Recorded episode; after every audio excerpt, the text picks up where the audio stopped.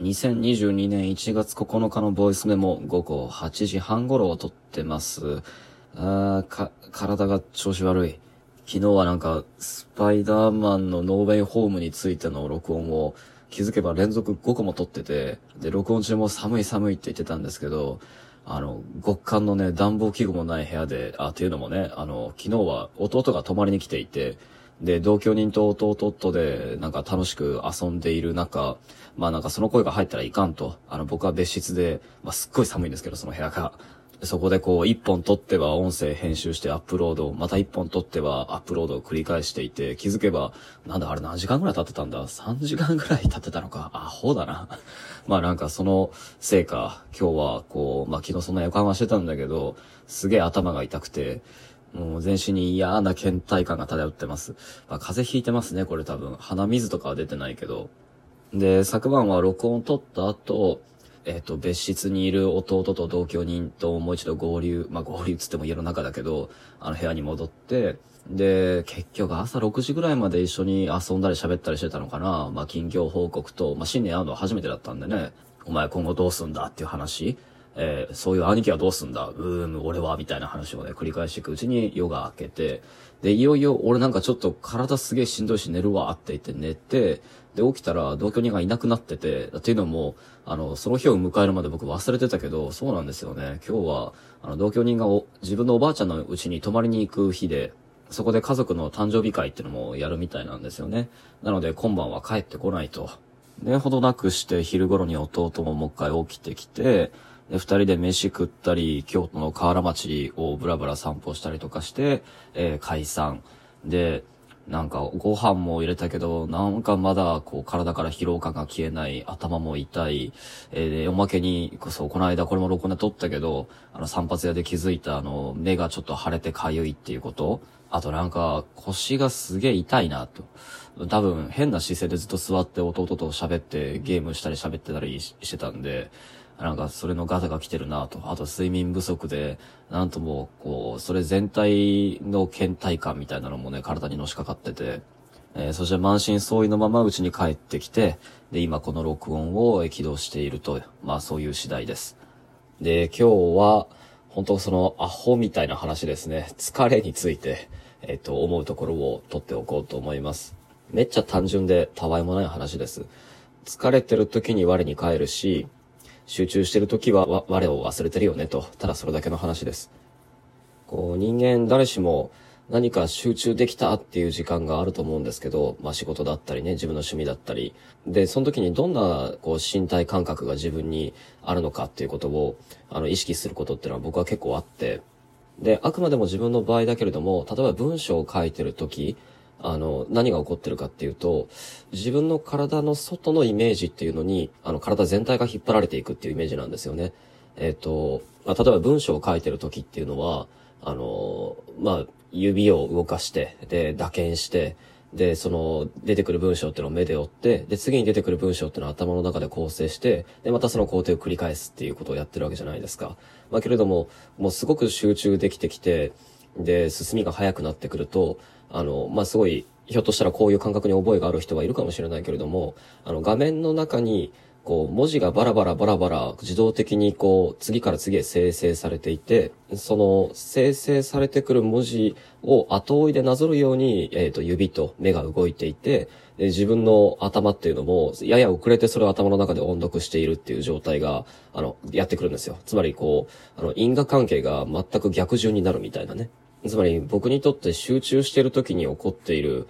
こう身体感覚っていうのは自分の体の中にあるものを何かの極点に向かって絞り出しているっていうイメージではなくて、あの目の前でこう自分の行為だとか考えによって生成されているものというのが、あの、今度は逆に、それ自体が何か別の、こう、そうだな、アニメーションの映像をぼーっと眺めているように、それ自体が自分の体を離れて自動的に動いてるような、あそんな感覚に移ったかと思えば、で、まあ間違いなくその運動っていうのは自分の体が起こした結果として体の外に現れてるものなんだけれども、それにつられて体が動いている。何かこう、そういう転倒の状態にある状況だと思うんですよね。そういう演算と行為と結果を、あの、高速回転していくうちに、その順番がこう逆に入れ替わってしまって、体の外の結果、で、その次々に形が変わり続けるその結果の運動自体が何かイメージとなって、自分の体、それ自体をこう引っ張り、で、自分の体全体もそれに従事していくっていう、そういう時に僕はこう集中したなっていう手応えを感じるんですよね。で、それは何かこう、特定の単語を繰り返し繰り返し、こう、口で発しているうちに、その単語の、えっ、と、最後の2音と、えっ、ー、と、初めの2音っていうのが、まあ、繰り返すことで連結してしまって、それ自体が、あの、別の単語の音を作ってしまって、で、気づけば、その音の反復の中でたまたま生まれてしまった別の語彙自体を繰り返すことに、まあ、口の動きが、えいつの間にか従ってしまうといったような、なんかそんな感触をいつも覚えます。だからこそ仕事や労働という、その反復の運動ってのは面白いんですよね。反復する自体が、あの、順列の視点と終点ってのを変えてしまう。まあ、これがよく言う、あの、集中してる時っていうのは我を忘れてる時だよという、その、我を忘れるの中で起こってる内実だと思います。まあ、勝手な僕の個人的な、あの、感覚ですけど。たい焼きと3回唱えると、焼きたいという言葉が、あの、耳に反復して発見されてしまい、えー、しまいには、たい焼きを焼きたいと言ってるのだと、一つの単画の音の反復から生み出された二つのイメージの合いの子っていうのを、体が一生懸命記憶の中から召喚して、あの、シチュエーションを頭の中に作ろうとしてくれるわけです。うん、集中してる時に起こってることっていうのが我を忘れるということなら、まあその逆はもちろん我に帰るであって、で、我に帰る時に起こってることっていうのは、まあ疲れてる時っていうことだと僕は思っています。まあ事実としてね、疲れてる時には集中できないわけで、まあ僕はね。で、えっ、ー、と、疲れてる時に自分の体に起こってることっていうのを、まあ今日も含めてこうやって改めて思うとですね、あの、それは一言で言うと、すごくノイジーに体の各部位がバラバラにいろんなイメージっていうのを召喚して、体の自己イメージっていうのもこう、四方に引っ張り合っているっていう状況なんだと思います。例えば今の僕の状況で言えば、あの、両肩と、えっ、と、その背中、そこから伸びて背中に、の肩甲骨のあたりですね。まあ、この辺がずっとずっと重いんですけど、あの、重い、えっ、と、洗濯のりを入れた、で、それが冷えて固まったような、あの、ビニール袋っていうのが、体の中にこう、ずっしりと、こう、肩から垂れ下がるように埋め込まれていて、で、それは、こう、熱で溶かさないとどうにも軽くならない、えー、形が柔らかくなってくれないと、まあそういったイメージを召喚してるし、軽い睡眠不足と、まあ昨晩の、こう、アホをやったせいか、ずっとこう、今もゆるく傷んでいる頭のこう、頭痛っていうのも、こう、頭頂部からすごく粘度の高いそしてちょっと熱を持っている汗っていうのが、だらーっと垂れてきて、で、いよいよまぶたの上にまでそれが覆いかぶさってきているっていう、そういうイメージを召喚していて、そして、こう、先ほども言った腰の痛みですね。特にこう、右側の腰が痛いんですけど、あの、その痛みっていうのは、そっち側だけ、まあ、ちょこ、もう矛盾したイメージだけどね、あの、サロンパスをいきなりピタッと貼った時の、あの、ひんやりとした、で、ちょっと軽い痛みみたいなものも走ったような感覚っていうのがずっと続いてると。さっきこう集中して我を忘れてる状態っていうのを、体の外に作られた、まあ、一つのイメージっていうのに、体が、全体が引っ張られて従事していくような、まあそういう感覚だと言ったと思うんですが、まあ対して疲労をしてる時に起こってることっていうのは、もうかえって逆でですね、体の中で起こっている、で、体の各部位が、あの、召喚してくるイメージと、で、そのイメージが求める要求っていうものに、意識がそれぞれ配慮を行ってですね、てんやわんやでノイジーで、まあ、要するに全然ひとまとまりになってくれないと。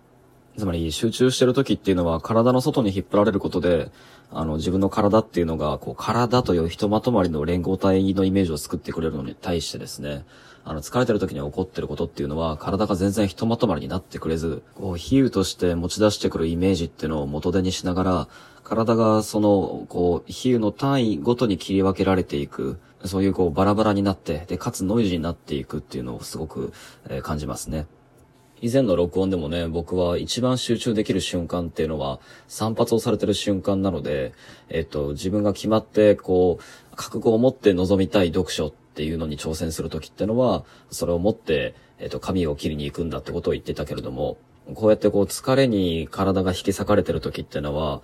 こう髪を切られることだったり、あるいはその時に頭を触られることだったり、えー、体をマッサージしてもらうことだったり、まあこれ全体をね、こう、スパだとか、リラクゼーションサロンだっていう風に総称するってことの理由が、まあすごくよくわかりますね。そしてこの施術を受けてる時っていうのに、ある種のこう、集中している状態に入る。まあ、瞑想状態に入るっていう風に表現する人もいるかもしれないけど、それも必然的な効果だと思います。それはもちろん物理的な凝りだとか、血行の滞りっていうのを癒すっていうのももちろんあると思うけど、まあそれ以上に他者に体を触ってもらうっていう事実を通して、自分の体の中にあって、そして自分にある種の要求を突きつけるイメージ、比喩っていうのを次々と召喚してくるこの疲労というものを他者の手にそのまま預けるっていう、この、こう疲労の託児所みたいな、あの実感っていうのを与えてくれるサービスであるとも思うんです。そして他者の手によって取り出された比喩のイメージっていうのは、今度はそれ自体が集中の新たな対象となって、えー、再び、えっ、ー、と、私たちの体全体にひとまとまりの印象を与えてくれる。なんかそういうものなんだと直感的に僕は勝手に思ってますね。ASMR だとかの、ああいうこうざわざわした音が、音を聞くのが気持ちいいみたいなのも、なんかそういう効果なんじゃないかな。